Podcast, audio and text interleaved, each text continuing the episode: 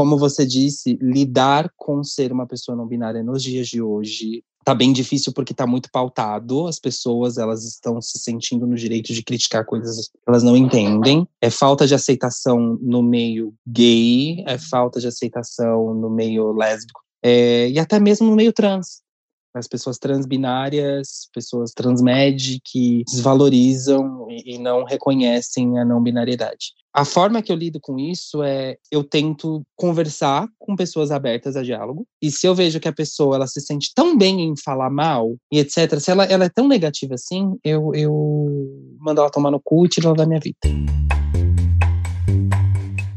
Sejam bem-vindas ao consultório da Drag Therapy. Sente-se na poltrona para conversar com a psicóloga Miss Draga, a psiquiatra irmã Mary Poppers e a arte terapeuta Abacaxir. Entre desabafos e reflexões, na próxima hora teremos um dragnóstico. Bom dia, boa tarde, boa noite. Bem-vindos a mais um episódio do nosso podcast diagnóstico, ainda de quarentena, talvez para sempre, vamos ver. Hoje eu estou com só uma das minhas colegas. E qual que é? Fala para nós. Colega, quem é que está aí hoje? Fazer a enfermidade desaparecer, para fazer o inimigo fugir de você. Uma nuvem de vitória está sobre a igreja. A previsão de Deus diz que vai chover. Não, não é irmã Mary Poppers. Sou eu, minha Praga, diretamente da Deep Web para o diagnóstico. A Mary Poppers ela teve um, uma, uma questão aí, um pequeno acidente doméstico que vai acarretar provavelmente numa investigação policial, não posso dizer o que é, mas ela tá ela não tá fugindo, não é isso, ela não tá se escondendo, ela só tá recolhida no retiro espiritual. E hoje, na verdade, no lugar do Mary Poppers, temos aqui, com presença especial da nossa salinha do Zoom, alguns dragaholics anônimos conosco, que vão, inclusive, participar com perguntas mais pro final do nosso episódio. Mas agora, nossa convidada do dia é ela, Atena Leto. Bem-vinda, amiga, como você está? Oi, amiga. Olha, uma pergunta muito complexa, mas eu prefiro só responder com tô bem. Viva. Ótimo. Né? Já já a gente vai entrar na, na, profundidade dessa resposta. É, e bota profundidade, né? Vamos lá. e como você deve saber, a gente sempre começa nosso episódio com nossa triagem dragnóstica, draganóstica, com ela, Miss Draga. Vamos lá, então. É um quadro inédito que ninguém nunca viu, com perguntas que ninguém nunca fez. Tenho certeza que as perguntas feitas aqui ninguém nunca fez, né? Nosso quadro, as perguntas mais clichês do mundo drag, né? Primeira pergunta, acho que é uma pergunta que você provavelmente nunca respondeu, mas uhum. por que Atena Leto?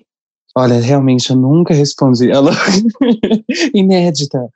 Bem, vamos lá. É... Atena sempre foi um nome que eu gostei muito. Quando eu era criança, eu jogava muito um joguinho de luta que tinha uma personagem que ela era muito fofinha, muito bonitinha, mas ela era muito poderosa e era engraçado que ela era jogo de luta, então ela sentava porrada nos outros, pedia desculpa, era muito fofa assim. E eu sempre gostei dessa personagem. E tinha também a Atena Saori, do Cavaleiros do Zodíaco, também, que tinha aquela coisa de princesa poderosa. E aí, quando eu cresci, eu fui, né, estudar mitologia na escola, por aí, etc. E gostei muito da, da deusa da sabedoria e da sabedoria da guerra ainda, ou seja, estrategista. E eu, como sou ariana, eu gosto da coisa da força, assim, né? Eu acho um nome muito forte.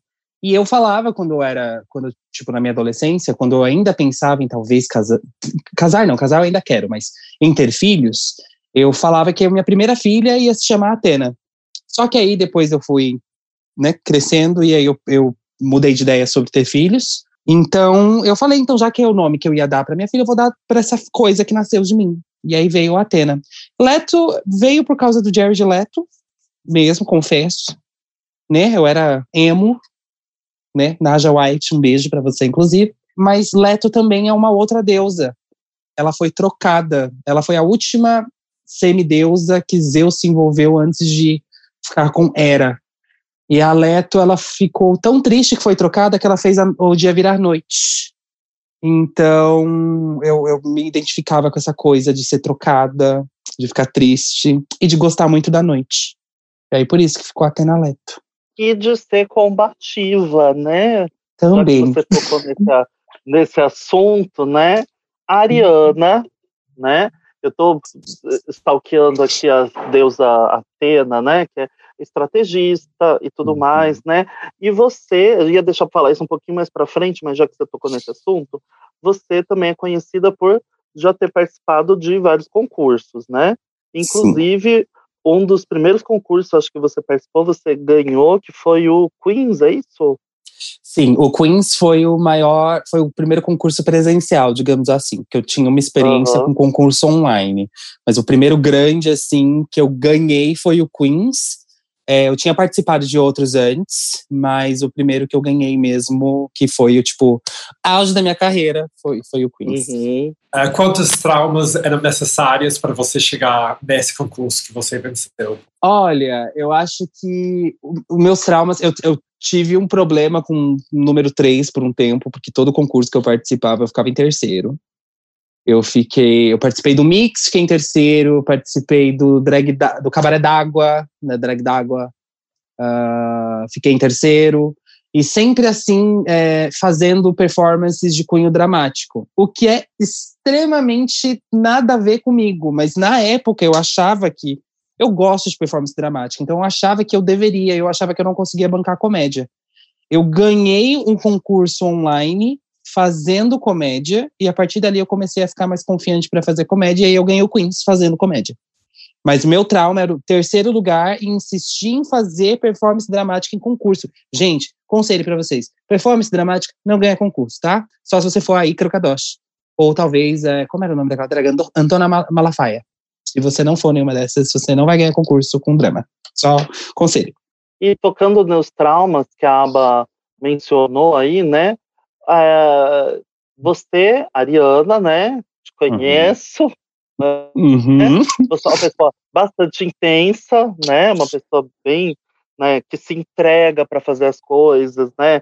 Que faz as coisas com muita dedicação. Então, assim, como que, até que ponto participar dos concursos foi produtivo e te fez uh, crescer como pessoa e até onde prejudicou, pode ou afetou a sua saúde mental de alguma forma, né? A concorrência, a frustração, uhum. as expectativas. Entendi. Ó, oh, eu vou ser bem sincera, assim, é, concurso para mim foi uma coisa que nunca me afetou negativamente a ponto de eu, porque assim, eu, eu tenho problemas de autoestima, uh, mas eu, ao mesmo tempo que eu tenho problemas de, de autoestima, eu tenho algumas coisas que são inabaláveis assim em mim. Uma dessas coisas para mim é o meu trabalho quanto artista. Eu não permito que a opinião alheia e o julgamento dos outros afetem a minha, o meu desempenho quanto artista. Eu não, eu não, eu, isso sempre foi assim. Na faculdade, se eu tirava uma nota mais baixa que alguém, não ligava porque se eu estava satisfeita com o meu trabalho, sempre foi assim. Obviamente há algumas críticas, algumas coisas que a gente recebe que a gente fica meio mal e tal, principalmente é, é, voltado a, a visual, né, maquiagem, essas coisas assim, tipo, ser chamada de feia era uma coisa que me incomodava muito. Os concursos eles me ajudaram a, a refinar um pouco a minha estética, a maquiagem, a trabalhar com uma coisa, porque antes eu ligava tanto para a parte performática que eu esquecia que a drag também tem esse lado estético, esse lado visual. E aí os concursos me ajudaram a enxergar esse lado visual também, né? É, um concurso que eu fiquei em terceiro lugar, é, eu fui elogiada pela performance, mas é, a, a Malona comeu meu cu pela roupa que eu tava usando, sabe? Porque era uma coisa que eu não tinha pensado. E aí, conforme foi passando o tempo, eu, comecei a, a, crescer bastante nesse quesito. Só que, assim, nunca me fez mal perder um concurso. Eu nunca fui de me comparar com outras competidoras, eu sempre fui muito confiante no que eu fazia. E é muito doido eu falar isso, porque eu sempre fico muito insegura durante todo o processo, mas depois que eu faço, eu falo, ah, eu fui bem. Ou às vezes, ai, não fui tão bem. Nunca me fez tão mal, assim, tipo, psicólogo, não tem nenhum trauma. Foi bom, foi produtivo, foi construtivo. E foi graças a concurso que eu participei que hoje eu sei exatamente o tipo de performance que eu gosto de fazer, o tipo de drag que eu gosto de fazer. Então, não tenho traumas, não, eu não tenho sequelas. Eu tenho só aprendizados. Uma coisa interessante, e eu acho que isso é maturidade, né? Quando a gente atinge maturidade, maturidade uhum. emocional mesmo no trabalho, eu acho, né? E a gente vai conseguindo fazer essa diferenciação, né? Você falou uhum. sobre isso, aí eu, eu, pensei, por exemplo, agora nós estamos vivendo um momento atípico, né? Um momento totalmente uhum. diferente, acho que para todo mundo, que é essa, esse lance das performances online, né? Porque uh, estamos numa pandemia, né? As, não tem previsão das boates reabrir como funcionar como funcionavam antes, né? Uhum. E agora, uma, uma, amiga minha até brincou esse final de semana, que agora produção de vídeo é um novo requisito para drag, gente, porque você vê as performances das meninas e são cada performance tão maravilhosa, tão espetacular que parece o videoclipe do Michael Jackson lá de thriller, sabe, dos mais caros do mundo. Não, não é o thriller, o mais caro é dele com a Janet, né? E é. aí, sabe, você pensa, gente, e eu aqui com 36 anos, que não sei nem entrar no Zoom direito, tenho que me reinventar para participar, senão não participo. Mas, né? amiga, você sabe, sabe o que? Eu acho que isso reforça uma coisa que a RuPaul fala né, na, na terceira temporada, depois da Mimi e Índia, que drag não é um, um esporte de contato. Mas, na verdade, eu acho que é um esporte de equipe. Sim. Porque, eh, na verdade, a gente vê que quem se destaca, tanto nos concursos pessoais presenciais quanto online, são pessoas que têm torcidas, são pessoas que têm pessoas para apoiar na produção uhum. de figurinos, para ajudar penteando perucas, para ajudar editando vídeos. Tipo, uhum. realmente, se você é uma drag não sustentável, mas uh, que produz tudo sozinho, é muito puxado e também não é, uhum. não é uhum. tão viável, né? Porque você consegue fazer algumas coisas sozinhos, mas conseguir fazer tudo no nível que quer ao mesmo tempo e também sobreviver em 2020 é muito uhum. difícil. Então, é, é, eu fiquei pensando, porque eu acho que eu estava numa festa com drag esse final de semana e vendo as performances eu também tinha a mesma impressão. Uma que, tipo, festa nossa, virtual, tá, gente? Uma festa virtual, tá? Sim. e você percebe claramente que, tipo, nossa, para drag, a gente tem que sempre se reinventar com mil habilidades a não ser que a gente tem uma comunidade de amigos talentosos que a gente pode puxar para ajudar a gente nessas coisas, né? É, eu acho que por mais que até quando a gente tem essa, esse grupo de pessoas para ajudar a gente, é sempre bom a gente ter uma mínima noção do, de tudo, um pouco. Porque aí, por exemplo, ah, eu não, eu não sou eu que edito vídeo, mas eu preciso ter uma noção um pouquinho para poder passar a visão do que eu quero. Ai, mas é, eu sei estilizar o básico da peruca, mas, por exemplo, eu tenho, eu tenho o, meu, o meu namorado barra namorada, que também é drag, que é, que é a Lura, que me ajuda com as perucas e com figurino às vezes e tal. Mas eu, eu, se eu não soubesse também mexer com peruca, eu não ia saber explicar mais ou menos o que eu quero ou coisa do tipo. Então eu acho que drag é sim e sempre vai ser uma arte camaleoa e, e plural drag Sim. que sabe só é aquela coisa. Ah, você pode performar muito bem, mas se você não conseguir fazer uma boa maquiagem, ou se você não conseguir se vender, se comunicar com a galera, que também tem toda essa parte social e tal, é, você não cresce, né? Não, não crescer, meu Deus, num nome, mas crescer como artista, né? Eu acho que então, a gente vê que melhor, drag, melhor da arte drag acontece em comunidade, né? Sim, Porque com certeza. Para, para construir coisas, precisa de colaboradores ou famílias. Tipo, se a gente tiver a Cacilda, eu acho que isso é um exemplo de algo sendo construído comunitariamente. Que vai alcançar muitas mais pessoas por ser feito de várias mãos e não, não, mas é isso mesmo que vocês estão falando, né? Uma coisa só que eu queria acrescentar é que diante, acho que drag também é sobre, você estava falando aí da questão do figurino, da maquiagem, né? Drag além de reinvenção também é saber ser criativo na dificuldade, né? Por exemplo, olha, eu tive que participar das performances, não sei editar vídeo, pensei, vou fazer uma coisa diferente.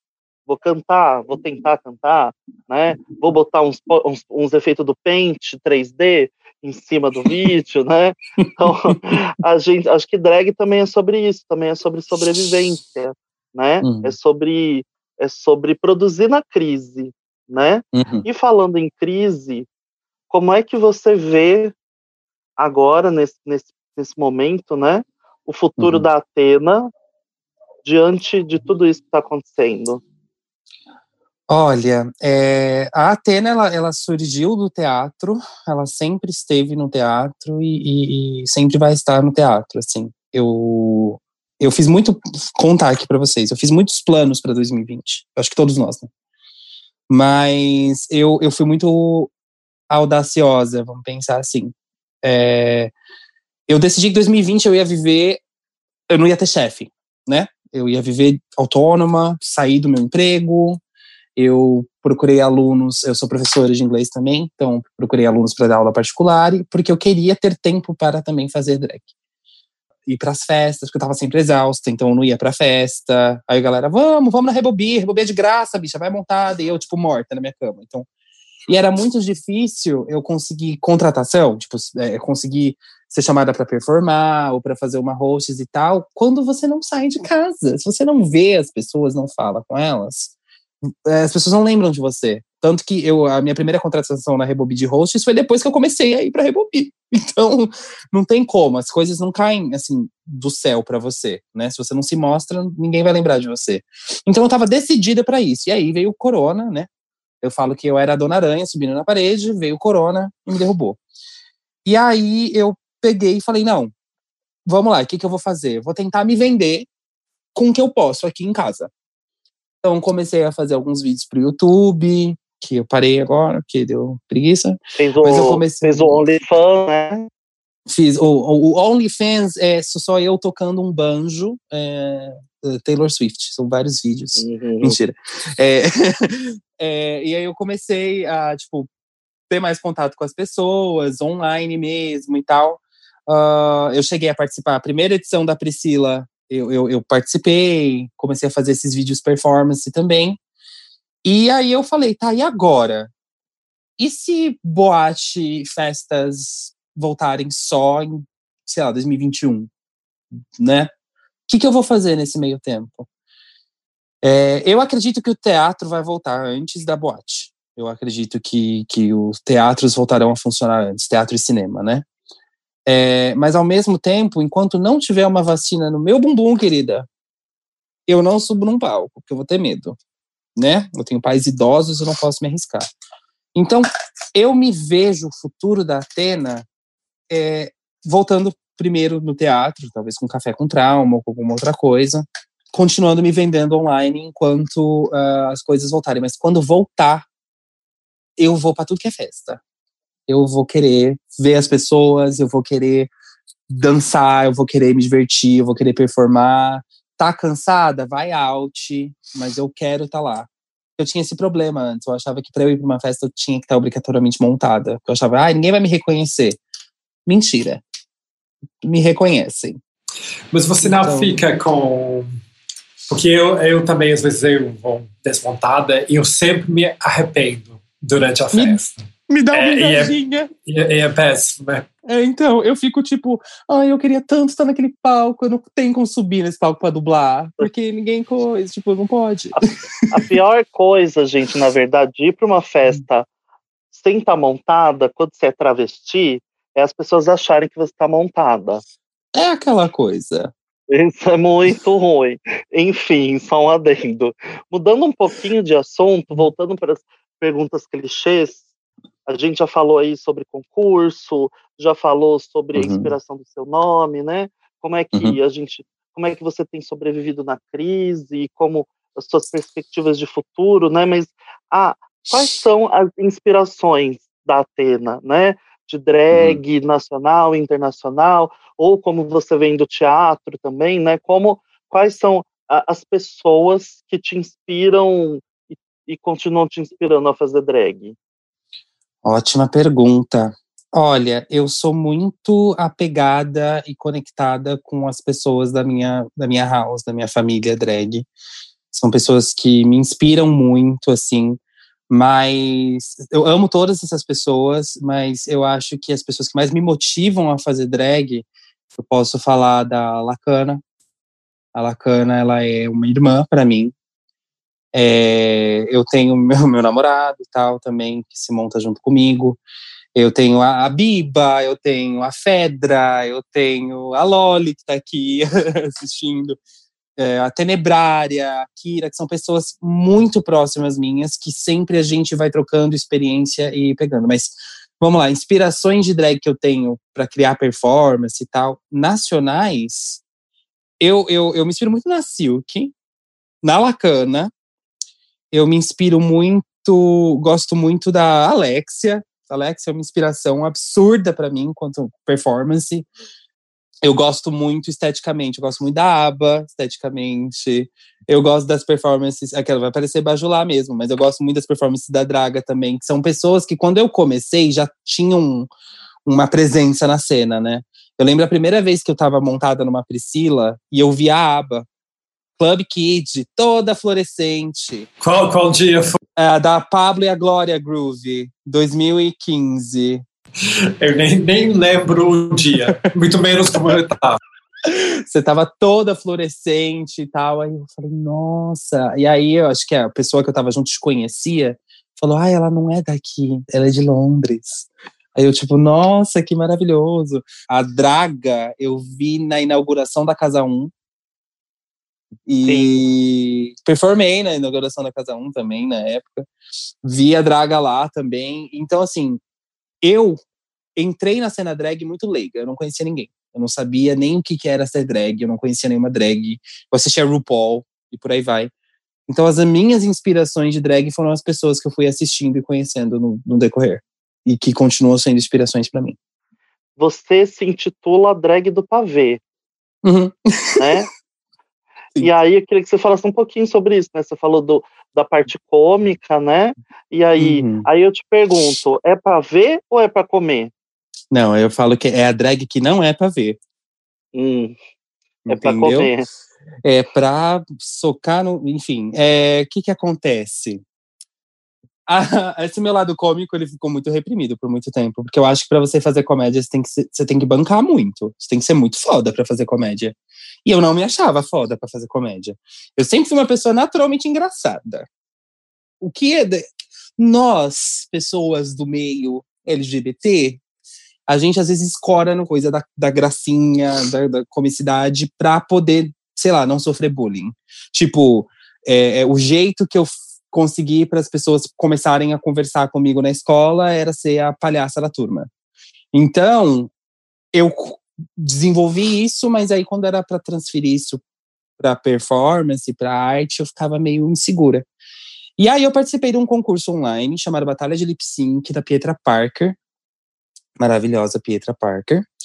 É, e lá foi quando eu me joguei. Eu falei, eu vou fazer performance de comédia. Se der certo, deu. Se não der, não deu, mas eu vou tentar. É, a competição teve acho que 10 semanas por aí. Todas as semanas eu fiquei no top 3. E eu ganhei três desafios. E eu ganhei a competição no final, fazendo comédia. É, então, alguns, alguns foram drama, mas fazendo comédia. E ali eu falei, eu falei, quer saber de uma coisa? É, eu vou fazer o que me der vontade, o que eu me sentir bem e tal. Eu amo uma piada ruim. Eu amo essas piadas de tio. Eu amo esses trocadilhos horrorosos. E a coisa que eu mais amo é ver a pessoa morrendo de vergonha de estar rindo daquilo. A pessoa ela olha ela fala: Puta que pariu, por que, que eu tô rindo disso, velho? É muito ruim. Que foi a minha performance da Taylor Swift, do boleto, que eu fiz no Queens, que eu ganhei, e fiz na Priscila também depois. É ruim demais. É um humor muito ruim mas que é tão leve. Eu, eu gosto tanto de que seja leve, que a pessoa ri, sabe? É aquela coisa do palhaço, sabe? Tipo, é leve, entendeu? Eu meto a política no meio? Meto. Aí a pessoa, ela ri, toca na, na consciência dela, ela faz, uh, é verdade, né? Mas eu gosto que seja leve. a, a, você acha que drag tem uma função política? Drag é política. Drag é você usar o teu corpo para se expressar do que você é por dentro para a sociedade inteira. Não tem como você, você. Drag é subversão de expressão de gênero na arte. Não tem como você fazer drag, você ser uma pessoa designada homem ou mulher ao nascer, se emperequetar inteira, botar uma peruca, um salto gigante, sair, ficar dois metros de altura, o povo ver você de longe e você quer passar despercebida? Você não quer usar essa imagem grande que você tem pro bem, sabe? Drag também é close, mas não é só close. Eu, eu, eu, eu não consigo imaginar como que você faz drag, consegue uma visibilidade e não usa ela. Isso não é uma crítica nem um a ninguém. Mas, e falando não tem problema, Mary Poppins não tá aqui. é. Ela que é a malvada, nós somos as boazinhas. Será que é tem o... sorte? Ô, louca. Beijo, tia. Falando da, da, da, questão da crítica, das piadas ruins, né? Qual que hum. é o limite da piada boa e do cancelamento? Ô, oh, menina, é uma coisa que eu, eu penso bastante, porque é tão mais fácil de entender esse limite do que as pessoas acham. Eu acho que a partir do momento que a sua piada ela não faz a pessoa com quem você está fazendo a piada rir, ela não é, ela não serve. Se você sabe que a sua piada vai causar um desconforto, nem que seja em uma pessoa num grupo de 100, não faz. Sabe? Como é que você se sentiria? Tipo, ah, eu vou fazer a perform eu vou fazer uma piada com, com, com, sei lá, com uma pessoa gorda. Como é que você ia se sentir se estivessem falando da tua mãe, que é gorda? Se estivessem falando de você, que é, sabe, é, de uma característica física sua que você não tem como mudar, sabe? Eu acho que a partir do momento que você percebe que você está invadindo o espaço alheio e que você uh, pode machucar alguém, independente de quem for, é, merece o cancelamento, sim, aquelas. Mas piada tem que ser leve, piada tem que ser engraçada para todo mundo. Não pode ser só para uma pessoa. Eu acho que já, não sei se era Bob, Bob e Monet, falando da podcast delas, mas que ah, como guia, né? Você, se uhum. você está fazendo piadas sobre alguém ou algum grupo, que você sempre deveria estar atirando para cima, né? Para pessoas que têm mais privilégios que você.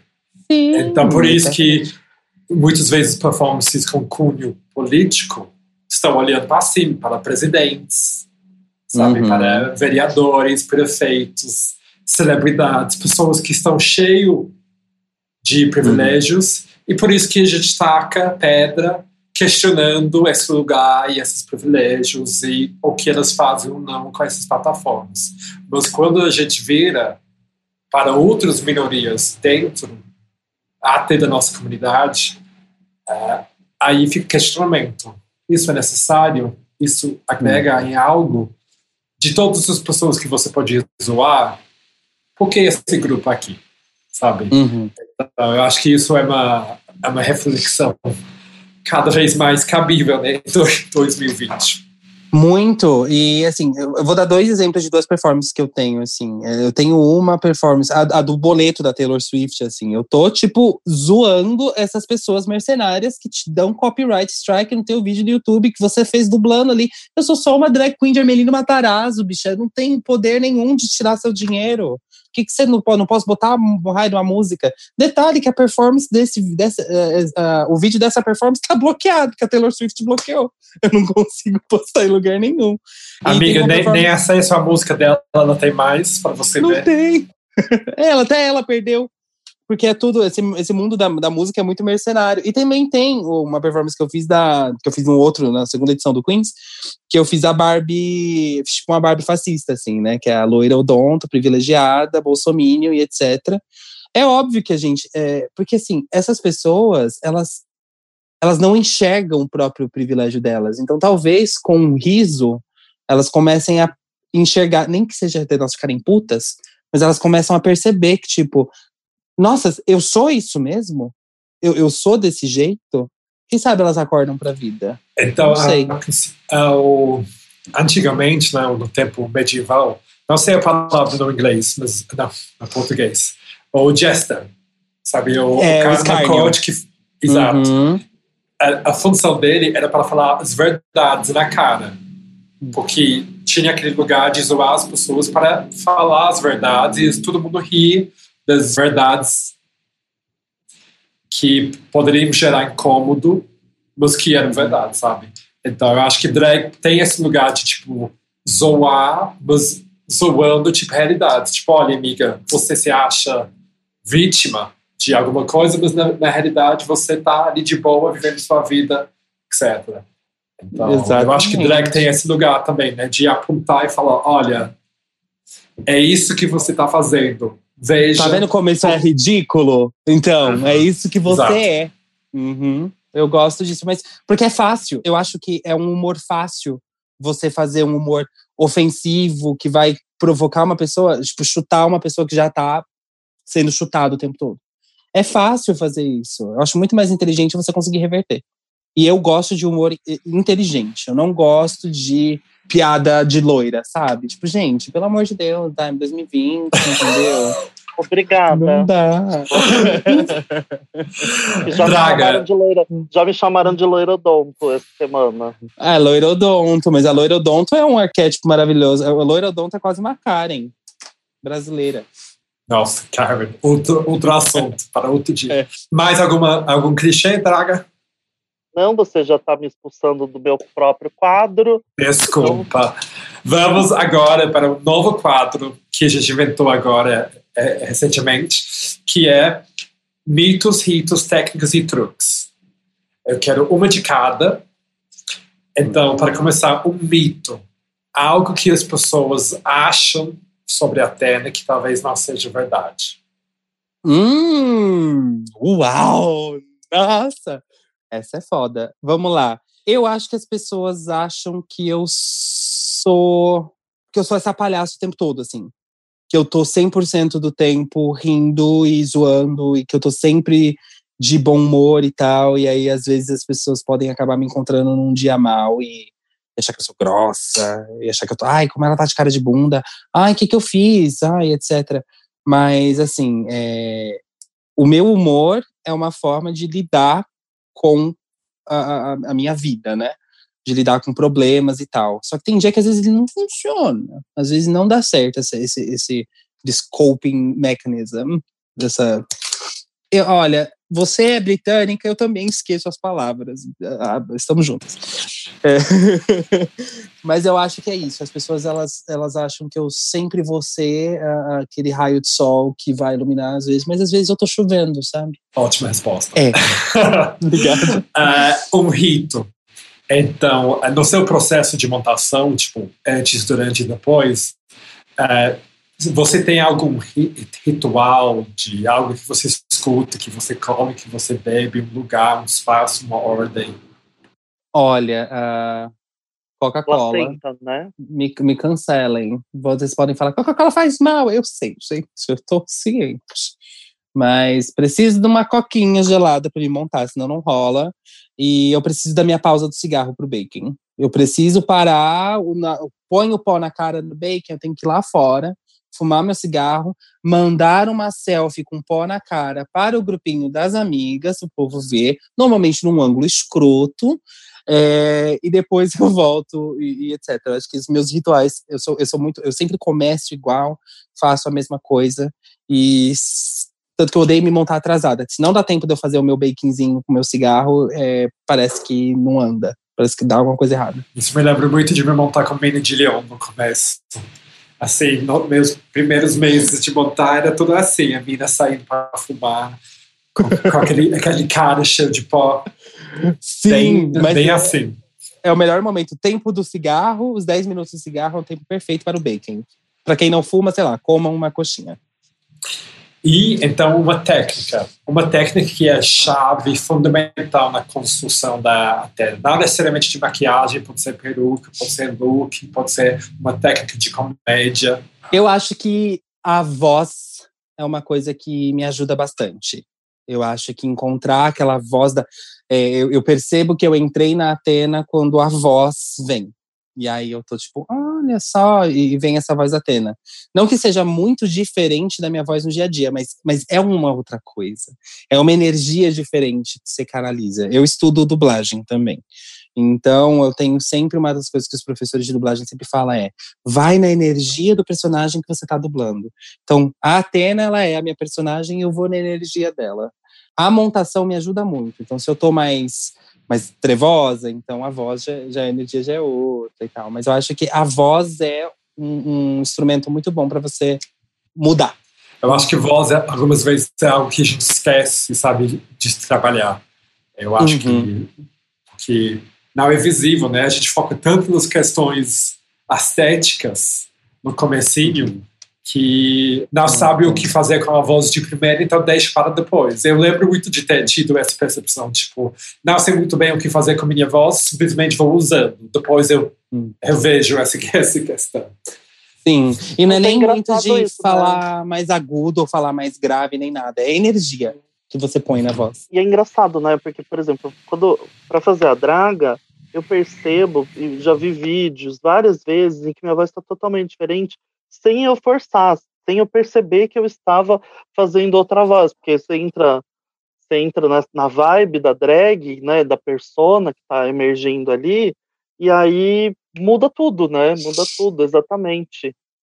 Sim. E é outra coisa, que nem, por exemplo, eu aqui com vocês, eu não tô fisicamente de Atena, mas eu trouxe a voz dela. Então eu tô na energia dela, assim. Então é isso, sei lá. Tá, tá aqui, encostado aqui. É que é, acaba sendo como se fosse uma linguagem diferente, né? Porque, por exemplo, falando é, falando inglês, falando português e trocando entre os dois, eu eu já senti que minha personalidade é, ecoa de uma maneira diferente das pessoas e que também as pessoas têm outra leitura também da minha personalidade através de idiomas diferentes.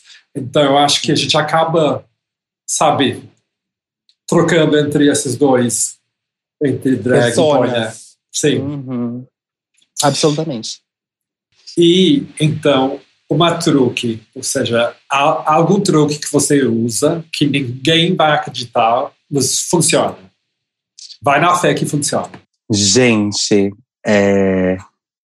olha, uma coisa que sempre funciona para mim que eu, que eu gosto muito é, é água gelada antes do, do de se montar.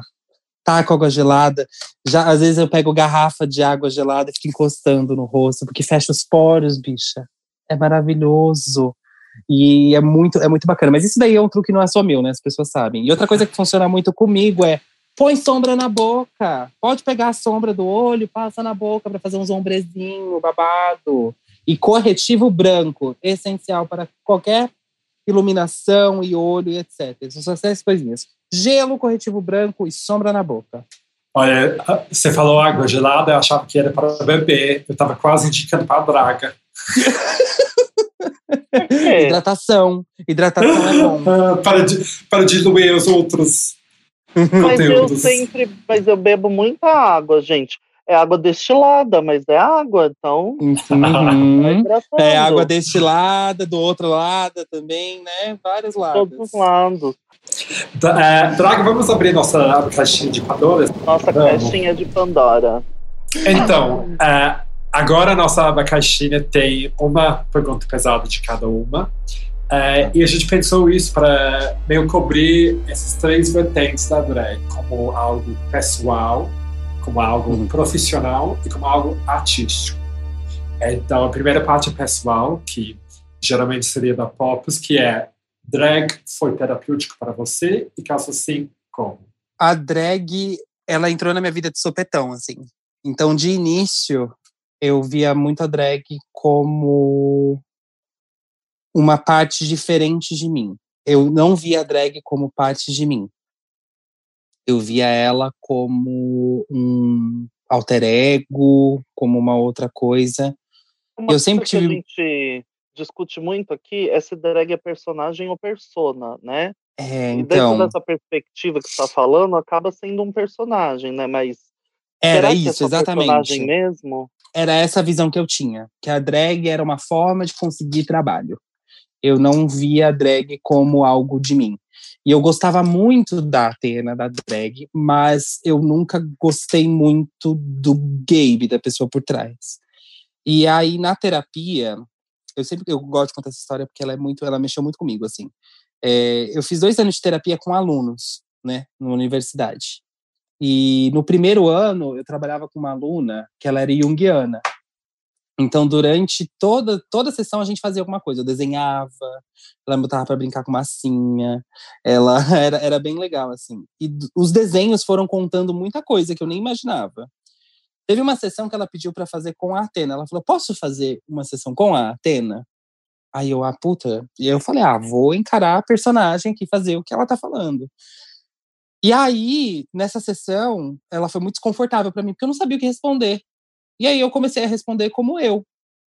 E aí, né, começou esse incômodo. Deu umas sessões depois, é, nessa sessão eu desenhei a Atena. Deu algumas sessões depois, eu desenhei era metade eu, metade Atena, e a gente estava falando justamente sobre autoestima nessa sessão. E teve uma sessão, do nada, que eu desenhei uma, uma drag ruiva com uma maçã e eu chamei ela de Eva uma coisa meio Poison Ivy, mas chamei ela de Eva. E nessa sessão, eu não lembro o que, que a gente falou. Eu dissociei naquela sessão, eu não lembro do que a gente tratou.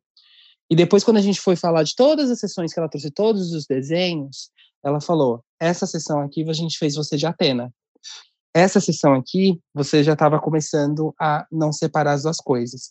E ela, você lembra dessa sessão que você desenhou essa Eva? Falei, não. Ela, essa foi a primeira sessão que você parou de falar a Atena. Você começou a falar eu. E o que, que a Eva representa? Ela não é, de acordo com a mitologia cristã, uma mulher que nasceu de um homem? Aí eu chorei. E foi a partir dali que eu descobri que a drag me fez gostar de mim. Nem que fosse uma parte de mim. E é isso. Bom. Parabéns. ainda tem muita luta ainda, né? Mas mas pelo menos um pedaço de mim eu aprendi a gostar. Eu acho que nessa linha, uma das coisas importantes que acontece quando a gente vai se montando com frequência é justamente deslocar esse eu.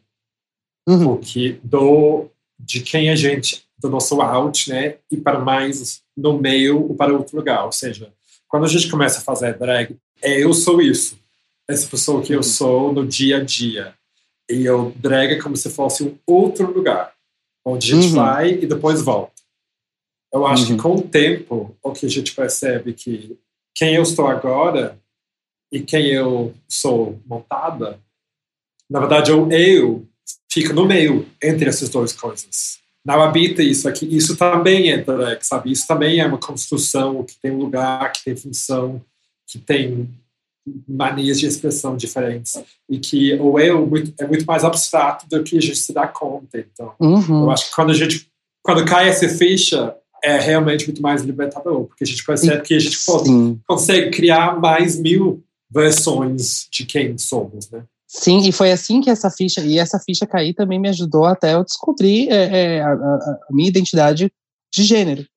Né? Eu, eu, eu, eu me identifico como uma pessoa não binária, e foi muita luta até eu me reconhecer mesmo e aceitar que eu que eu não eu nunca ia ser aquele garotinho cis padrão lá nunca. É, mas que ao mesmo tempo eu também não não não me via nunca me vi como uma mulher. Até eu aceitar que existia esse meio termo eu falei olha só eu vou é, me ajudou também, a drag me ajudou também a aceitar que eu tenho, que eu também transito desses lados de expressão e etc. Que é exatamente o que você disse. Como é que tem sido para você, como pessoa não binária, se colocar no meio LGBTQIA+, que nós vivemos, né, no meio, mais específico, no meio drag, que tem muito homem cis, branco, né, e ainda tem muita gente reproduzindo muitos estereótipos e, inclusive, é, desvalidando a identidade não binária, né? Como você vem lidando com isso? Como e se isso afetou a sua arte também de alguma forma, né? A Atena, hum. por exemplo, a Atena, e a Aba fez uma pergunta uma vez para alguém, não sei, eu não lembro direito para quem que foi, mas a, perguntou se a drag da pessoa tinha gênero, né? E a Uhum. Atena, se você fosse classificar a Atena, como você classificaria ela também? Foram várias perguntas, né? É, então, a Atena, ela, a Atena, ela é uma garota mesmo, do gênero feminino. Mas eu também tenho o meu lado masculino, que é o Fred. Que é Fred com PH, você lê como Pred. Aí, Então fica predileto. Piadinha. É, jokes. Então, é, eu tenho o Fred, que é onde eu exploro e canalizo a energia masculina que tanto me oprimiu a vida inteira, eu ponho nele. Então, o Fred, ele é bobão, ele é, é, é, ele flerta com todo mundo, ele é machão, mas machão meio bichinha, é, ele fica escondendo esse lado, ele flerta com as pessoas, mas é, etc. E a Atena não, a Atena já tem aquela coisa um pouquinho mais expansiva, mais doidinha, mais maluquinha, mais lady, entendeu? Lady louca, mas mais lady, que eu gosto de trazer. Então, assim, eu falo que no meu dia a dia, eu sou uma mistura dessas duas energias. E aí, quando eu tô de Atena, eu vou pro extremo feminino, e quando eu tô de Fred, eu vou pro extremo masculino. Eu gosto mais de ficar pro lado feminino da coisa. Fred é de vez em quando. Porque foi uma energia, a energia masculina sempre me machucou muito. Então eu estou aprendendo a lidar com ela, aprendendo, né? E como você disse, lidar com ser uma pessoa não binária nos dias de hoje é, tá bem difícil porque tá muito pautado. As pessoas elas estão se sentindo no direito de criticar coisas que elas não entendem. É falta de aceitação no meio gay, é falta de aceitação no meio lésbico também, porque as, as feministas radicais chamam a gente de queer, tudo é o queer, e o queer, que não sei o quê. É o queer mesmo, queer não é tudo isso nesse monstro que o povo pinta, né? É, e até mesmo no meio trans. As pessoas transbinárias, pessoas transmed que desvalorizam e, e não reconhecem a não binariedade. A forma que eu lido com isso é eu tento conversar com pessoas abertas a diálogo, e se eu vejo que a pessoa ela se sente tão bem em falar mal e etc, se ela, ela é tão negativa assim, eu, eu mando ela tomar no cu e tiro ela da minha vida. Basicamente isso. Ótimo lema. Os melhores lemas é isso. Mandar tomar no cu, bloqueia. Louca, Exato. né? Exatamente. Segue, né? Sim. E eh, agora minha pergunta pesada ah, sobre drag como algo profissional. A gente tem falado aqui várias vezes que drag não é um não é o trabalho, mas é um modo de trabalhar. Então, se é um modo de trabalhar, é como se fosse o veículo pelo qual a gente chega para algum lugar. Certo. Pergu- As perguntas, porque também são dessas, são qual tipo de veículo é sua drag? Qual o destino, o seu trajetória? E ah, qual o objetivo quando você che chegar lá? Tá, vamos lá. É, o meu meio de trabalho é o teatro, independente do local onde, onde essa teatralidade estiver. Essa teatralidade, e a minha função e minha intenção quanto dra- drag queen é trazer a teatralidade para outros ambientes, como a boate, por exemplo. O meu sonho, o meu maior objetivo, e acho que eu vou ter conquistado o mundo, é o dia que eu conseguir fazer uma performance teatral e eu olhar para as pessoas na plateia e elas realmente estarem interessadas no que elas estão assistindo. É, eu acho que tem um caminho longo ainda. Eu acho que as pessoas de teatro vão ao teatro ver drag. A drag, tá, a drag está invadindo o teatro. Então, agora as pessoas do teatro estão começando a ver a drag naquele ambiente, que é um dos meus objetivos, é trazer a drag para o teatro. E tem dado certo, Café com Trauma foi muito bom, recebemos elogios não só de pessoas. é, a, gente, a maioria das pessoas que assistiram a gente eram pessoas fora do meio drag, né? Então, ter, ter, ter já essa inserção nesse meio já foi muito interessante, muito bom, já é um dos objetivos que, que eu tenho na vida, mas eu ainda assim quero poder levar teatralidade e performances teatrais para a boate, performances que contem história, performances ah, que, que entretam ah, de outra forma, porque eu acho que existem várias formas de você entreter um, se entreter um público com a drag. Eu, eu falo que eu sou tipo um gato. Tudo que brilha na minha frente, eu fico olhando e fico. "Ah, Assim, então, eu amo bate-cabelo, eu amo uma coreografia, tá, se joga no chão, pá. Eu amo uma performance dramática, eu choro também e tal. Mas eu gosto muito de ter uma história. A performance conte uma história. Que eu entenda a história pelas coisas que estão acontecendo na performance. E, e eu quero ser uma das pessoas que traz isso. Agora chegou a hora da verdade. Corta tum, pra tum. mim aqui, como que é o, o cara fala? Comandante Hamilton. Comandante Hamilton, corta para mim. A aba tentando entender a referência. é ruim. É... ruim, é ruim, é muito ruim. Não vale a é. pena. É... Agora chegou a hora da pergunta mais polêmica do Dragnóstico, que é a seguinte: Quem é a drag mais bonita e por que a draga? Olha. Mentira. é... A pergunta é: drag pode tudo? É tudo, né? Eu acho que tem um limite para tudo também. Eu acho que tudo não é infinito. Eu acho que a drag ela pode fazer aquilo. Eu acho que como arte em si, no geral, contanto que não invada o espaço alheio, contanto que não desrespeite e não se desrespeite também, porque eu acho que a drag ela tem que saber a limitação dela também, ela não pode aceitar fazer qualquer coisa, ela tem que se respeitar. É, nesse sentido, eu acho que o tudo é a gente que faz. Qual é o nosso tudo? Até onde vai o nosso limite e até onde é o limite da outra pessoa. Então, é, drag pode tudo que ela quiser, desde que ela respeite aos outros e se respeite também porque não é aceitando cachê por permuta que ela vai conseguir se valorizar quanto artista. E eu vou puxar agora um fio. Uh, eu vi um, um, desabafo seu no Twitter esses dias, que era um, um thread de você falando sobre experiências de se sentir não contemplada. É. E eu reconheci vivências pessoais de outras amigas. Eu achei algo extremamente universal, por mais que veio de um lugar extremamente pessoal no seu caso. Uhum. É, e eu queria dar espaço para esse tema aqui, porque eu acho que pessoas, de novo, vão se identificar com a sua vivência. Vamos lá. É, esse desabafo no Twitter ele aconteceu porque é, eu e um colega meu do curso de dublagem, a gente descobriu que todo mundo da nossa turma foi chamado já para fazer algum job na, no estúdio, menos a gente.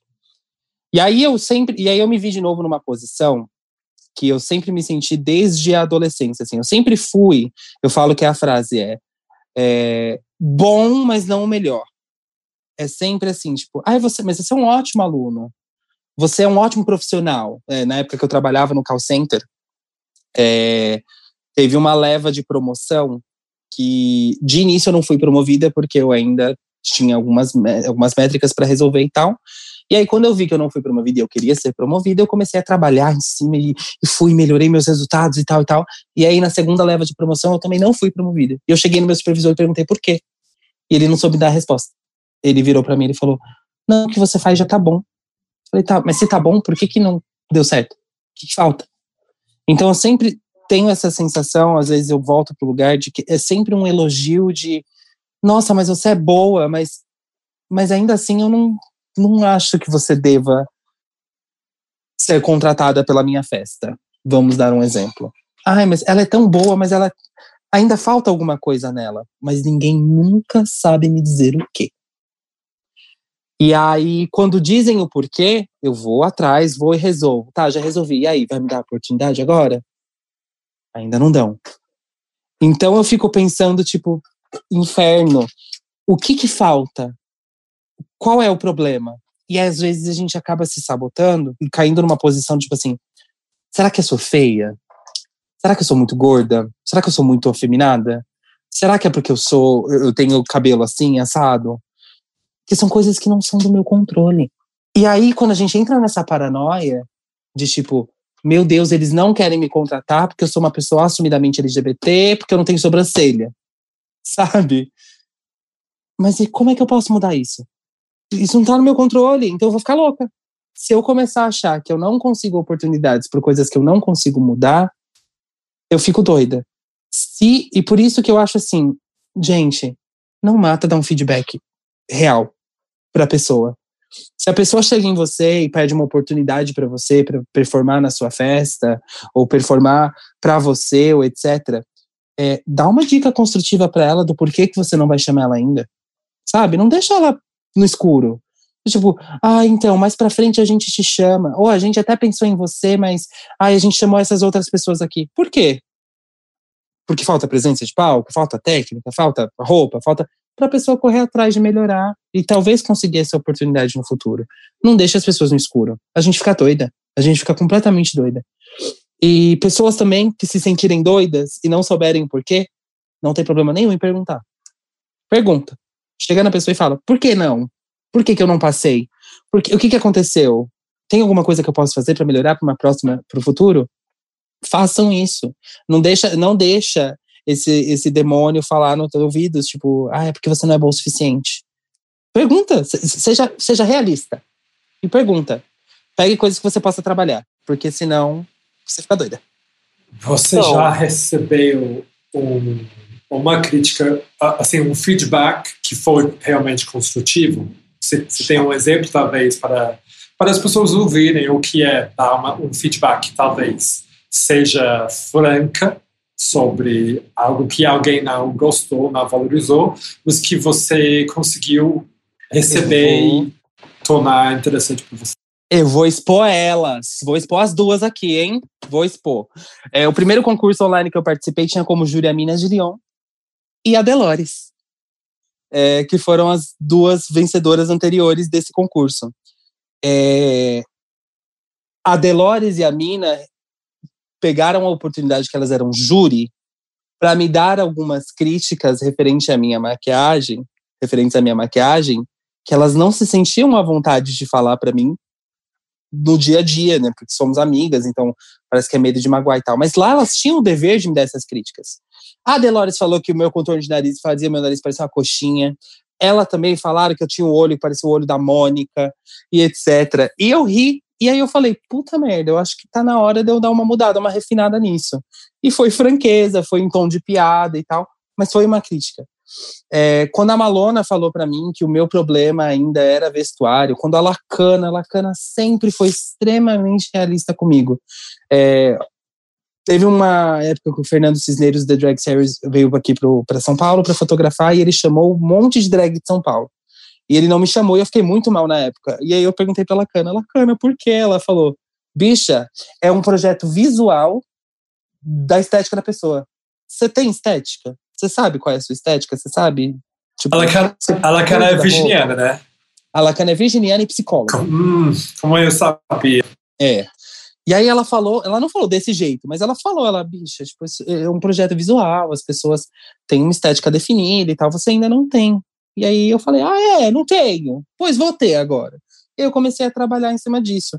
Então, eu acho que, gente, é, é, sejam sinceras. Eu nunca, se alguém chegar em mim, eu tenho uma, eu tenho a, a minha filha drag. Eu tenho também outras, uma das outras filhas drags que eu tenho é a Ariel. E a Ariel, eu sempre fui muito franca com ela. Ela sempre ela falou, ela chegou em mim e falou: "Me ajuda a melhorar a maquiagem, amor, e deu liberdade". Eu vou falar se tá bom ou se não tá. E foi exatamente o que aconteceu. Hoje eu tenho muito orgulho da Ariel, da maquiagem que ela chegou, do, da estética que ela tá. É, mas eu falo que eu sou ariana, né? Então eu sou um pouquinho mais direta. Por às vezes acho que eu tô brava, eu não tô brava. Eu só tô, tô falando normal, não tô brava. Mas eu, eu, eu acho que é extremamente necessário é, essa ajuda, esse olhar de fora. Que às vezes a gente se enxerga de uma forma muito distorcida. Tanto pro bem, se acha mais do que você tá, quanto para o mal. Então, essa dose de realidade é sempre boa. Ótimo dica, só para pegar, é perguntar para as pessoas que querem feedback. Porque é, assim, uma regra de ouro. Posso te dar um feedback? Porque senão eu fico calado. E não tem problema. Gente, não, porque tem pessoa, vou ser sincera, tem pessoa que não vai ouvir. E a Mina, a, Mina, por exemplo, já montando comigo, já chegou a mim, tipo, posso te dar um feedback? E eu falei, não porque eu tenho 15 minutos para sair, eu sei que o que você vai me falar vai implicar que eu refaça alguma coisa que eu não, não quero uhum. dedicar tempo a isso agora, então a resposta é não. Pode vir me falar amanhã e talvez aprenda algo com isso. Mas é assim, façam isso, gente, é ótimo. Traga. Exato. É, então, não, o que eu queria falar, só complementando o que vocês falaram, concordo com tudo que vocês falaram. Só fazendo um adendo, também a gente precisa é, fazer uma autocrítica e uma reflexão sobre como nós estamos lançando o nosso olhar sobre nós, sabe? A gente está se vendo de forma autêntica, genuína, ou a gente está se olhando com óculos do outro? E se a gente uhum. coloca o óculos do outro para se ver, a gente vai ver tudo, o óculos do outro está cheio de preconceito, cheio de cagação de regra e cheio da realidade do outro, não da nossa realidade. Nem uhum. sempre o feedback, eu já levei alguns feedbacks que eu não concordei, porque não faz Exatamente isso que eu ia falar. O que eu também. quero, porque por exemplo, uma vez eu estava numa festa e uma pessoa que todo mundo conhece, e é super legal, uh, foi tirar uma foto minha, mas ele me falou uma coisa que me deixou muito puta. Ele falou assim: é para fazer cara de bonita, não para fazer cara de louca. E aí eu falei assim, querido, a, a, minha, a draga não é bonita, ela é louca. Você quer tirar foto? É assim que eu quero tirar. Senão, ó, tem um monte de gente aí para fotografar, fica de boa, entende? Então, tem uma linha muito tênue também entre cagar a regra numa coisa que você não. que acho que para dar feedback, a pessoa tem que ter entendido o que, qual a mensagem que o outro quer passar, né? Uhum. Então a gente tem que se policiar muito para entender como é que a gente está se olhando, porque senão a gente, eu já no começo ficava muito mal por todas essas questões que você levantou, por não ser chamada, por não passar nas coisas, por não ter devolutiva uhum. quando escrevia. E assim, o que funcionou para mim, sinceramente, foi aprender a desencanar de tudo isso e, e fazer Sim. as coisas que eu queria fazer do jeito que eu precisava fazer. E é isso, sabe? A gente também, às vezes, tem que se permitir errar, se permitir. É, a performance da Priscila, por exemplo, que eu participei esse final de semana, foi bem homemade, sabe? Mas mesmo ela não estando perfeita, é, eu achei legal mandar, e mesmo eu achando que ela tem vários defeitos, eu achei legal mandar, porque esses defeitos também são a minha autenticidade, sabe? Eles também, eles também falam alguma coisa sobre mim, então a gente não pode desprezar totalmente, né? Total. E também eu acho que a gente tem que saber filtrar no sentido de essa pessoa tá falando isso porque ela quer meu bem ou ela tá falando isso pra me fazer se sentir mal, sabe? E assim, gente, e tem coisa que não dá para mudar, sabe? Tipo, ah, eu acho que você deveria usar tal produto, não sei o quê, mas eu não tenho dinheiro, vai ter que ser com esse. Então, certas coisas ignorem. Eu acho que nosso momento atual também fala muito para isso que a Braga está falando. Tipo, gente, a gente está vendo que o mundo não é perfeito. É, eu acho que a gente, a gente sabe que está todo mundo fudido numa situação uh, de cada um, né? Cada um tem suas circunstâncias atuais. Acho que as pessoas não têm muito gosto para ver perfeição agora. Ninguém quer ver alguém projetando perfeição. O que a gente, o que mais vai dar alívio é ver as pessoas ralando, fazendo coisas autênticas, sabe? Que tipo, olha, essa é a minha realidade agora, bem-vindos. Porque se cada uma de nós vai nos esforçar para fingir que está tudo perfeito, isso vai demandar muito recurso, muita energia, muita frustração. E eu acho que também as pessoas que vão receber isso vai provocar isso nelas também. Então eu acho que é desse serviço para todos nós. Tanto que eu estava lá com o Drag e já estava tendo essa conversa lá na hora, tipo. Agora, aproveitando, a gente tem aqui algumas perguntas das Dragaholics acompanhando com a gente. E a Rômula uh, queria saber um pouco mais sobre suas referências e inspirações de artistas personagens fora da drag da Atena. Então, acho que quando a gente se monta, às vezes a gente acaba destilando o que é da drag e o que é da gente fora do drag. Quais uhum. coisas você vê hoje que se encaixe mais nessa outra categoria? Olha, vamos lá da Atena, Atena eu gosto muito, assim, eu ainda não consegui botar tanto em prática por causa da pandemia, mas depois que eu voltar, eu vou voltar com essa estética mais definida e mais refinada. Eu gosto muito dos anos 50, eu gosto muito de uma coisa mais vintage, eu gosto muito também daquela coisa de você ver uma drag impecável de linda, mas ela é muito palhaça e tá falando muito um monte de bosta e fazendo o povo dar risada, mas ela tá tipo linda de morrer. Eu gosto muito disso, desse contraste. De ver uma drag lindíssima, bonita, e você vê ela tá, tipo, completamente palhaça e, e falando bosta. Eu gosto muito disso. Eu acho que referências, de alguns exemplos, tipo, é, de, de, drags internacionais, assim. Eu penso muito, tipo, na, na Jinx Monsoon, que ela, ela tem uma estética que eu gosto muito, e ela é muito naturalmente divertida. Eu gosto muito da, da Monet, que ela tá sempre bonita, mas ela também é muito engraçada. A Bob, que ela é muito engraçada naturalmente, falando e tal. E eu gosto também bastante da. É, é essas, acho que são essas referências estéticas mesmo é, estar muito bonita, essa coisa mais vintage. Infelizmente, a drag que eu tinha de referência ela foi cancelada porque ela é podre. Se a Sherry Pie não fosse um ser humano horroroso, ela seria uma referência minha de drag, esteticamente falando. Mas ela é podre, a gente cancela. Deixa ela pra lá. e a Loli perguntou um pouco sobre esse processo criativo. A gente tem tocado assim em alguns pontos, mas se você pudesse resumir como você ia explicar o passo a passo? Meu processo criativo para criar uma performance, eu preciso primeiro escolher alguma coisa que me faça rir. E aí depois eu tenho que ver se as, as outras pessoas vão entender, se elas vão rir também. E aí, dentro disso, eu primeiro escolho, vamos supor, vai, eu vou escolher um meme. Então, eu escolhi o meme do boleto da, da, da Taylor Swift, que é o negócio do pague o boleto dela. E aí eu falei, tá, e aí, como é que eu vou vender isso? Aí eu escolhi uma música, vou colocar o quê? Coloco uma fala. Como é que eu vou conseguir contar a história dessa performance? Vai ser por meio de narração? Vai ser por meio de é, lip sync de spoken word? E aí eu vou colocando e vou fazendo esse recorte de uma coisa para cima da outra. É, vou fazendo esse, esse recorte da música, faço um Frankensteinzinho e vai. E, e rola. Então, meu processo criativo é bem assim: é o que, o, o que, que eu quero contar, qual é o enredo e que música combina. A música é a última coisa que eu escolho. É, é muito doido. Nossa, que interessante. Uhum. Primeiro eu penso no que eu quero passar e depois eu escolho a música. É muito doido. A minha performance do The Sims que eu fiz pra Priscila, eu tinha três músicas que eu podia fazer com aquilo. E no final eu escolhi a que era mais animadinha, a que combinava mais porque eu, eu não gosto de fazer a performance em função da música. Se a gente fizer isso, a gente cai no risco de copiar artista original, é, o que é ok também, adoro impersonator, vou deixar bem claro, mas não é o meu processo, não é o que eu gosto.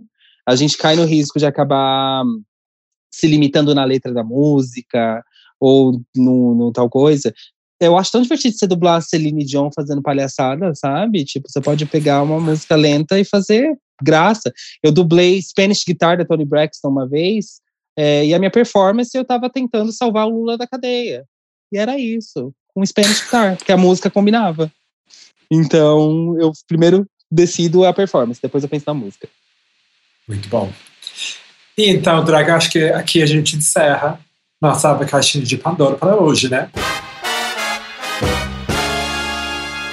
E agora vamos então para nossos diagnósticos finais. Draga, você já tem pronto? Já tenho pronto aqui o diagnóstico, né?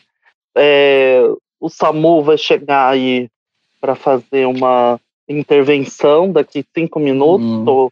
com eles ah, aqui no. É uma intervenção psiquiátrica, no caso. Esconde, adianta... as, esconde, esconde as drogas, faz favor. Que não adianta medir, a, ela estava medindo a pressão, mas infelizmente não, não, brincadeira, gente. Eu sou anti, eu trabalho pela luta antimanicomial, tá?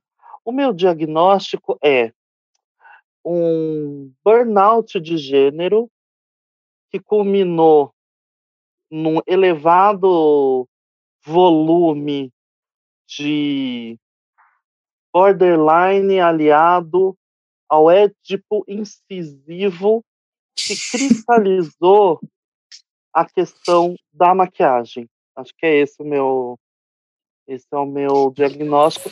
Dá para tratar, não está perdido o caso, né? Dá para ter uma vida uhum. normal, mas precisa ficar atento aos sintomas. É por isso que eu sou manca, de vez em quando, meu joelho dói? Hum, não, é por isso que a sua orelha tem esse, essa viradinha aqui do lado. Entendi, entendi. Assim, é. entendi. Eu achei que plástico ia resolver, mas é isso. Tá. E como eu estava falando para a Tere antes do episódio começar a gravar, eu já venho fazendo alguns cursos, uma delas, uma delas sobre uh, psicodrama. Então, minha abordagem hoje em dia está se puxando mais para uma abordagem psicossociodramática. Tanto que minha dragatividade arte terapêutica hoje vai ser você fazer um chá de canela para relaxar, entrar no vibe. Uhum. Eu acho que você podia desenhar num papel uma imagem de um terapeuta e também da Atena. E você vai usar seus poderes de dubladora para gravar uma interação, uma sessão de terapia entre terapeuta e Atena, fazendo agora seu próprio diagnóstico. Já que a Mary Poppins não está aqui, você pode mesmo fazer sua, seu diagnóstico desde a perspectiva psicanalítica. Hum, agora? Se, fizer, que, se puder encaixar em 15 segundos, você ainda pode postar no Instagram usando o Reels, no TikTok. Tá, eu faço. Ótimo, por favor, posta, que a gente tá. vai adorar compartilhar. Agora, conte pra gente onde uh, vamos poder seguir suas atividades como Atena. Ai, vamos lá, gente. Estou no Instagram, Atena com TH, ponto Leto com T só, Atena.leto. É, Facebook, Atena Leto. No YouTube também, Atena Leto. Uh, eu estou participando de uma competição agora também online chamada Lamonas Battle no canal do Igor Lucas chamado Mim Deixa Falar. Mim Deixa Falar. São drags maravilhosas que estão competindo. Amanhã estreia o primeiro episódio. Então vocês podem me ver lá passando vergonha, e, e, produzindo e me divertindo, porque eu me divirto muito com competição. As pessoas têm traumas e eu me divirto muito, eu gosto, acabo me enfiando em todas. Eu não é... tenho trauma, não. não é isso! Vocês parem de falar que eu tenho trauma! Eu não tenho trauma! Eu sou Olha, muito resguia! Você sabe que a Delores falava isso no Café com Trauma, né? Então, só deixa isso. Vem cá. Ai, baixou a Delores agora, né? O baixou. Ter, o Beto deve ter caído a pressão dele, né? Desmaiada. A Delores baixou. apareceu aqui. Mistura de Delores Castense Márcia. Será que tem isso? Será que tem isso, gente? Transplante de personalidade drag? Já viu aquele filme americano? Eu, chamo, eu chamo, eu chamo isso de incorporação. Já pensou um dia você acordar e ser uma drag que você não gosta, por exemplo, né? A gente teve o exorcismo drag, agora a gente está inventando o transplante. Transplante drag. Personalidade drag. Tipo, Olha, nosso, nosso leque de serviço só abre. Tudo. Só abre. A gente está brigando lá na, na, na, festa e, e, e, aí uma troca de personalidade com a outra? Se eu seria, fosse você. Ah. Seria uma, uma performance bafo, né? Sim. Isso é uma performance maravilhosa. A, a, a, draga montada de aba, a aba montada de draga. E, e depois troca no meio. É. Tudo.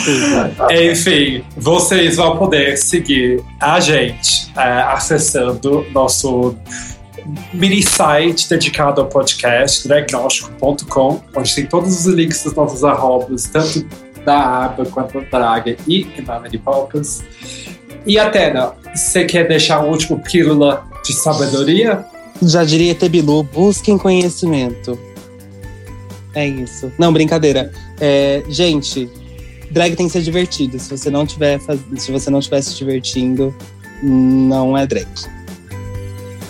O Dragnóstico é um podcast da Drag Therapy com produção da Compasso Collab. Sigam o Dragnóstico no Spotify, Instagram ou pelo canal do Drag Therapy no YouTube para receber a sua próxima dose assim que sair. Antes que você vá embora, esse seria o momento da Popas, mas hoje a gente vai preencher o lugar dela. Draga, conte mais. O que, a gente quer dar até agora?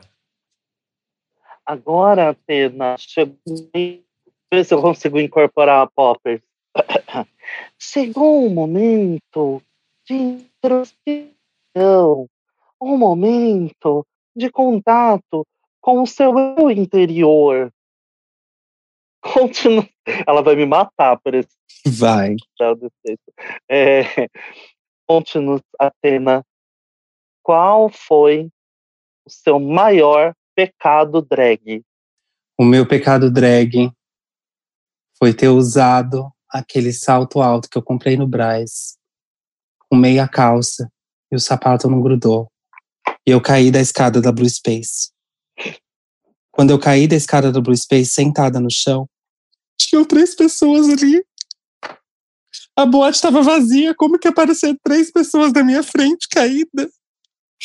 Aí eles falaram, você tá bem? Aí eu falei, tô, sou caricata. Fui embora. Eu nunca mais voltei na Blue Space. Mentira. Mas é real a história. Foi eu, gente, não não usa salto sem alcinha de meia calça, você cai da escada. Grudar no pé. Aquela escada que dá no lugar onde é o meet and greet, sabe? Sim, ela mesma. Ela, eu já caí daquela escada três vezes. Horrível. E uma das vezes eu tava com um copo na mão, me arrebentei inteira. Mas salvou o copo. Salvou a bebida. Exatamente. o pior é que foi no dia, acho que foi no dia da Willan, que eu tava com uma calça que apertava até a minha alma. Um salto 15, escorreguei, caí. E aí o povo começou a gritar, eu achei que estavam gritando que eu tinha caído. Mas a Willan tava saindo do meu porque eu tinha caído. Imagina a sensação. Você cai, todo mundo. Ah, Desculpa.